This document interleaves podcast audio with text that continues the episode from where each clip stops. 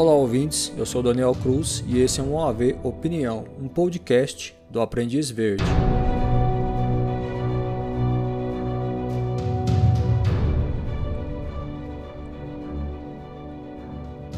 Olá a todos os nossos ouvintes, no OAV Opinião dessa semana eu vou comentar sobre o caso do Dr. Jairinho, vereador acusado pela polícia do Rio de Janeiro de assassinar uma criança de 4 anos de idade no último dia 8 de março. Esse crime teve uma grande repercussão no Brasil e no último mês muitas pessoas acompanharam as notícias sobre o desenrolar da investigação. E no último dia 8 de abril, exatamente um mês depois do crime, o Dr. Jairinho e a companheira dele a Mônica Medeiros, que era mãe da vítima, foram presos pela Polícia Civil do Rio de Janeiro. Bom, o que dizer desse caso? Por mais que nós estejamos acostumados com a violência praticada pelo ser humano, quem tem um mínimo de empatia e se importa com o outro sempre ficará chocado e revoltado com casos assim, principalmente quando envolvem crianças. Isso dá um peso maior porque é um ser puro que não tem chance alguma contra o agressor. E a covardia é, na verdade, a essência do homicídio. O assassino, e aqui eu falo qualquer tipo de assassino, seja um feminicida, um infanticida, um assassino em série, assassino em massa, assassino de aluguel, aniquilador de família, etc., ele é, em essência, um covarde. Bom, o caso do Dr. Jairinho é interessante de se comentar sobre vários aspectos eu pesquei vários pontos os quais nós poderíamos passar horas e horas discutindo, mas eu vou comentar sobre alguns aqui. E não necessariamente o comentário possa ter algo diretamente a ver com o Dr. Jarinho, mas é algo que eu achei pertinente comentar. Por exemplo, uma coisa que me veio à mente após esse caso do Dr. Jairinho é o fenômeno, se é que eu posso chamar assim, dos padrastos que matam os enteados. E nesse sentido, eu lembrei de uma teoria chamada efeito Cinderela. Não sei se os ouvintes já ouviram falar, mas o efeito Cinderela foi uma das descobertas empíricas mais fundamentais da psicologia evolucionista. Foi uma teoria proposta por dois professores de psicologia do Canadá, o Martin Daly e a falecida Margot Wilson. Inclusive, e abrindo um parênteses aqui, para quem gosta do tema crime, o Martin dele e a Margot Wilson, eles eram casados e eles têm um livro que é uma leitura obrigatória. Eu não sei se existe ele em português, eu acho que não, mas vocês podem comprar a versão Kindle em inglês dele. O livro se chama Homicide: Foundations of Human Behavior. Traduzindo para o português ficaria, abre aspas, homicídio, fundamentos do comportamento humano, fecha aspas. Então, voltando aqui, esses dois psicólogos canadenses fizeram uma pesquisa onde analisaram milhares de homicídios no Canadá e na cidade americana de Detroit, e eles descobriram que crianças que viviam com padrasto tinham entre 40 e 100 vezes mais chances de serem assassinadas ou mutiladas do que aquelas que viviam com os dois pais biológicos em casa. Pode soar insensível, mas do ponto de vista da evolução, esse dado faz todo sentido. O amor dos pais pelos filhos, ele é evolutivamente condicionado à capacidade dos filhos de passarem adiante a genética dos pais.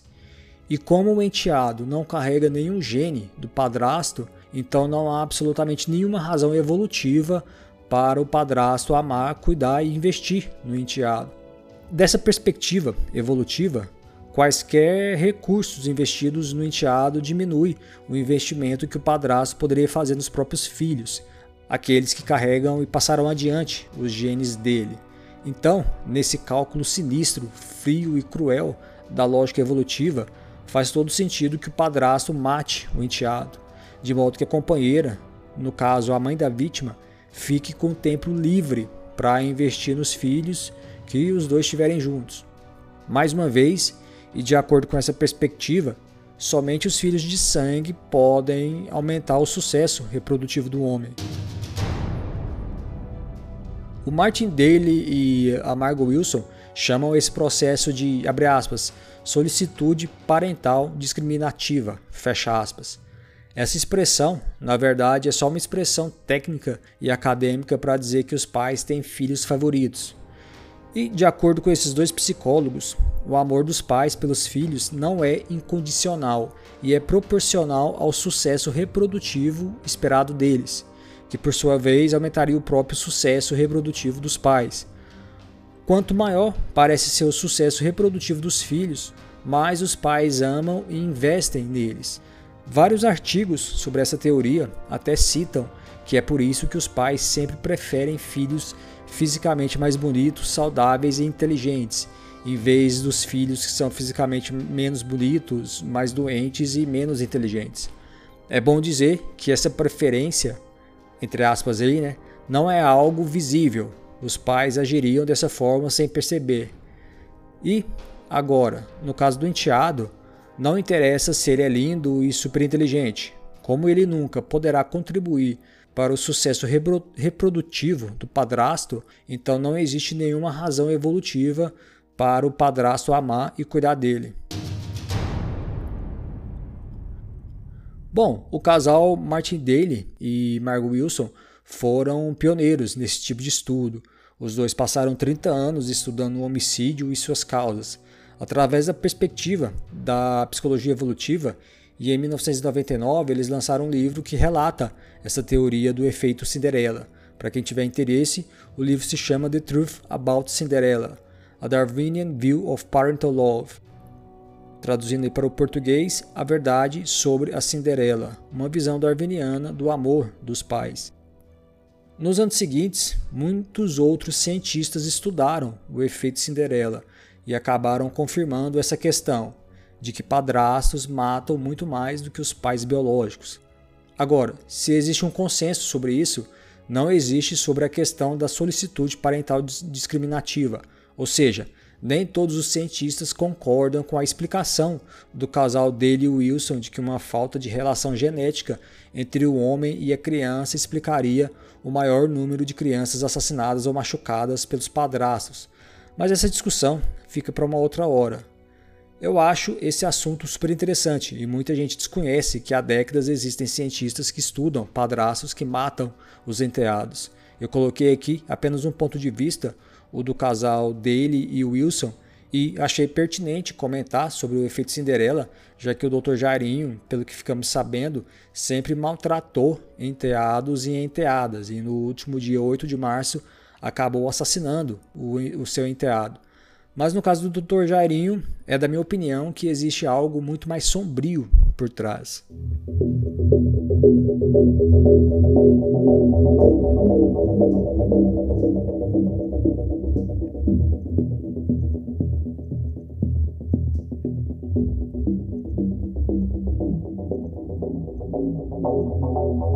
Em 2013, nós do Aprendiz Verde publicamos um texto no site sobre o personagem Dexter da série de mesmo nome.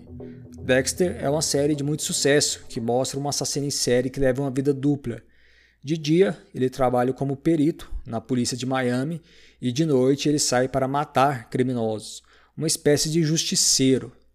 Então, em 2013, nós publicamos esse texto sobre o personagem, onde nós fazemos a seguinte pergunta: aspas, Dexter Morgan, um psicopata bem-sucedido? Fecha aspas. Nós comentamos nesse texto sobre dois tipos de psicopatas: os psicopatas prototípicos e os psicopatas de sucesso. Os prototípicos são aqueles incontroláveis que saem por aí destruindo vidas. Por exemplo, o Tiago da Rocha, o, Richard Kuklinski, o John Wayne Gacy e o Ted Bundy, por exemplo, são exemplos. Já o psicopata bem-sucedido é alguém que se encaixa na descrição de um psicopata mas é bem sucedido nas atividades dele, o que evita a identificação. Essas pessoas elas podem ser advogados, professores, políticos e provavelmente possuem um endereço permanente em Wall Street ou no Congresso em Brasília. Quem aí já ouviu falar de Bernie Madoff e Hildebrando Pascoal?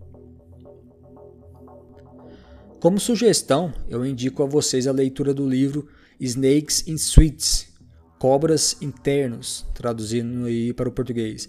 Esse livro foi escrito por dois mestres do estudo de psicopatas, os psicólogos Paul Babiak e Robert Hare. Nesse livro, eles falam especificamente dos psicopatas dentro das empresas. Muita gente pode se surpreender com isso, mas os chamados psicopatas de sucesso infestam os setores privado e público. E não é difícil entender o porquê deles serem muitas vezes os nossos líderes, seja na chefia de algum cargo no setor privado, seja numa posição de importância no setor público. As marcas essenciais da psicopatia envolvem um comportamento egocêntrico e grandioso, totalmente desprovido de empatia e consciência. Além disso, os psicopatas podem ser carismáticos, charmosos e muito habilidosos nas interações cara a cara. E no nosso mundo, no sistema em que nós vivemos, quais são as principais características para uma pessoa ter uma evolução na carreira?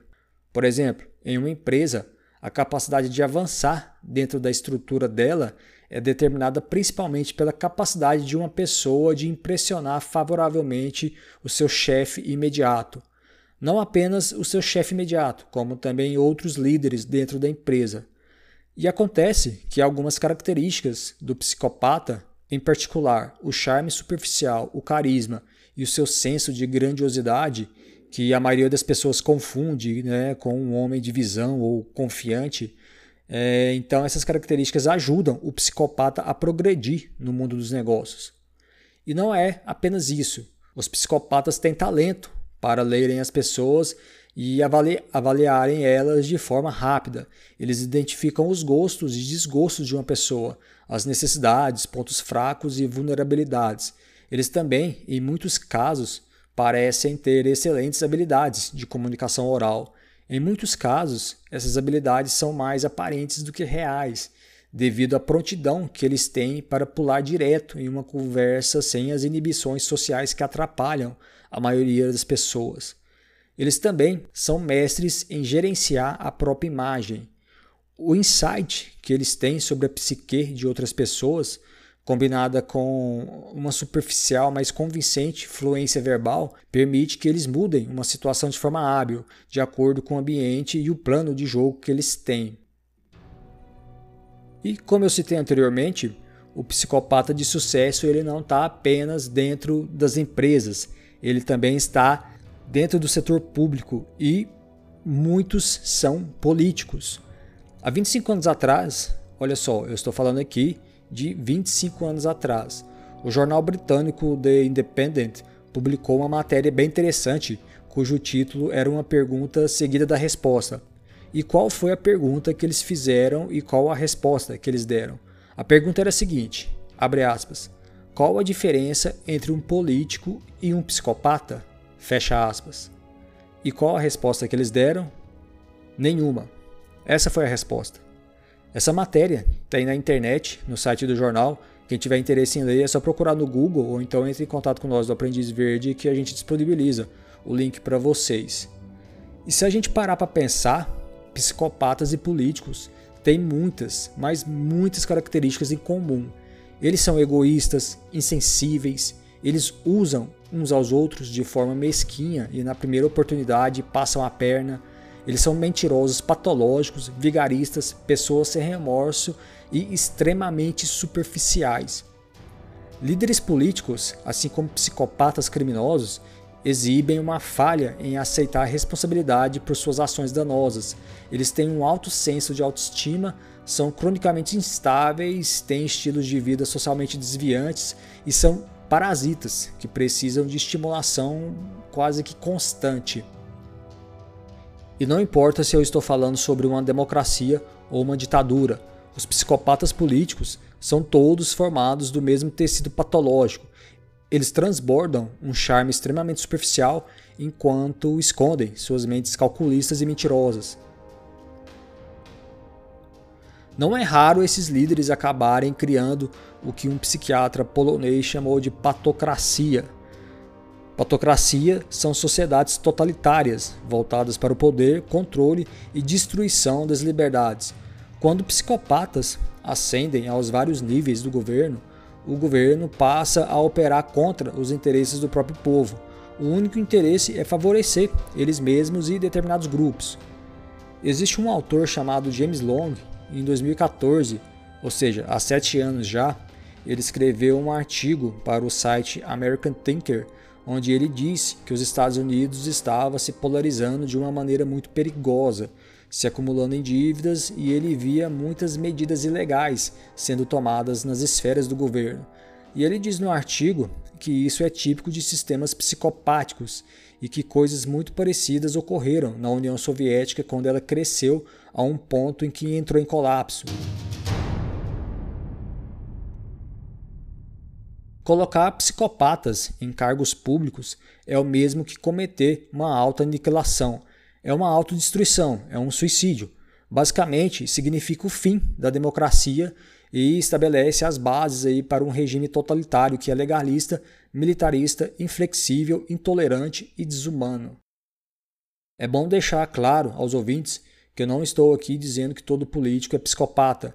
Isso nem de longe nem de perto é verdade. Eu não estou generalizando aqui. O que eu posso afirmar é que existe sim psicopatas que são eleitos pelo povo. Agora, uma grande parte dos políticos eu apenas classificaria como homens que sofrem da mesma doença, se é que eu posso chamar assim, do Adolf Eichmann. Para os ouvintes que nunca ouviram falar, o Adolf Eichmann foi um carrasco nazista responsável pela logística de deportação de judeus em massa para os campos de concentração.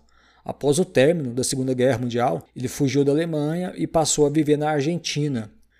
Em 1960, o Serviço Secreto de Israel capturou ele e levou ele de volta para Israel para passar por um julgamento. Quando começou o julgamento dele, o mundo inteiro esperava encontrar um monstro, uma aberração psiquiátrica, um psicopata. Mas não foi bem assim. O que todo mundo viu foi um homem normal, comum, sem qualquer tipo de transtorno psicológico ou de personalidade. Na verdade, o Adolf Eichmann era apenas um burocrata imoral, cujo comportamento era moldado pelo sistema que ele vivia. E grande parte dos políticos eu enquadraria nessa mesma classificação: homens imorais.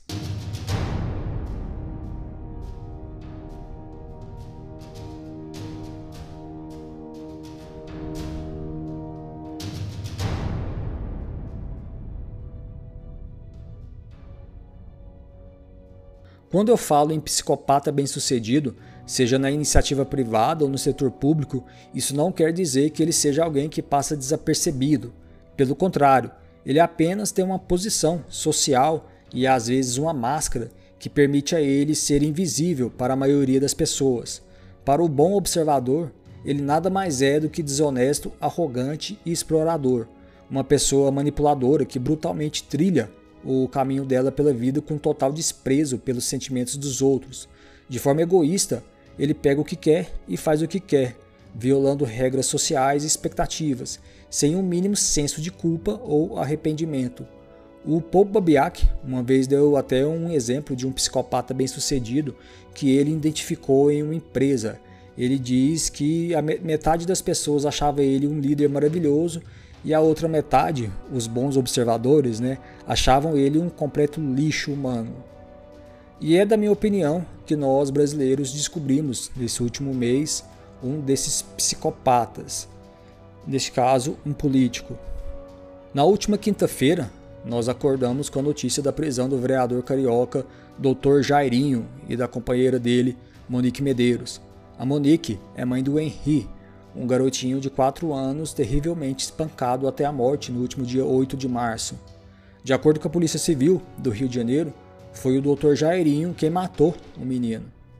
Durante o curso da investigação, a máscara de homem público importante se esfacelou quase que de imediato, dando lugar a um homem maquiavélico, frio, sádico e, pior, torturador de crianças.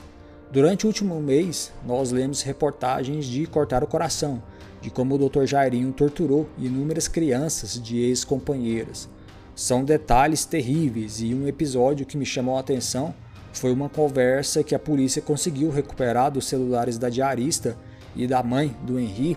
Nessa conversa, fica claro que um belo dia o Dr. Jairinho chegou em casa, convidou o Henri para o quarto, trancou a porta e começou a torturar ele. Da mesma forma que o ouvinte às vezes chega do trabalho e faz um café para relaxar, O relaxamento do Dr. Jairinho esse dia pareceu ser a prática da tortura. Pelo que foi relatado até o momento, o Dr. Jairinho me parece um grande candidato a ser um psicopata. Até o último dia 8 de abril, ele seria enquadrado aí como um psicopata de sucesso, mas agora desmascarado, não é mais. Além disso, o Dr. Jairinho é um homem sádico e torturador, com uma aparente compulsão em predar crianças longe das vistas de todos. E essa compulsão em torturar crianças me fez lembrar do Jesse Pomeroy, um menino demônio de Boston, que durante o ano de 1872 torturou de forma sádica dezenas e dezenas de crianças. O Jesse Pomeroy obtinha orgasmos ao torturar crianças, e quando esse orgasmo vinha, ele ia embora. Anos depois, ele acabou matando duas crianças. Com o Dr. Jarinho acabou acontecendo algo parecido. O Pomeroy e ele são muito diferentes, é claro, mas eu os comparo no sentido de que eles tinham essa necessidade em torturar crianças e os dois também acabaram matando. Muitos serial killers compartilham desse comportamento de predar pessoas aliado a uma compulsão pela tortura e pelo sofrimento da vítima. Então, nesse sentido, será que a criação e a posição social que o Dr. Jairinho tinha na sociedade poderiam ter freado os instintos sombrios que ele tinha, permitindo que ele vivesse por mais de 40 anos sem cometer um crime hediondo? Já sobre a mãe do Henri, a Monique Medeiros, ela é o que eu costumo chamar de uma pessoa com a moralidade distorcida. É muito evidente a componente narcisista nela. Ela é uma pessoa tão perdida na própria imagem que nem mesmo a morte horrenda do filho fez ela descer do tamanco. Ela foi no salão de beleza após o enterro do filho, escolheu a dedo um vestido para ir prestar depoimento, tirou selfie na delegacia, um comportamento extremamente narcísico. A impressão que me deu é que ela tolerava as agressões que o filho sofria simplesmente porque o Dr. Jarinho dava a vida que ela acreditava merecer. Ou seja, ela morava numa das áreas mais nobres do Rio de Janeiro, ganhou um emprego no Tribunal de Contas do Rio, onde não fazia nada e ganhava 14 mil reais por mês. E mesmo quando o filho morreu, assassinado pelo namorado, ela aceitou combinar com ele o que os dois iam dizer nos depoimentos. A Monique trocou a vida do filho dela por uma vida de fantasia, alimentada por likes no Instagram. Eu sou o primeiro a admitir que é bastante imprudente da minha parte vir aqui e rotular o Dr. Jarinho de psicopata, com traços de serial killer. Mas escrevendo sobre esses monstros da vida real há mais de 10 anos, o conhecimento empírico muitas vezes bate a porta sem pedir licença.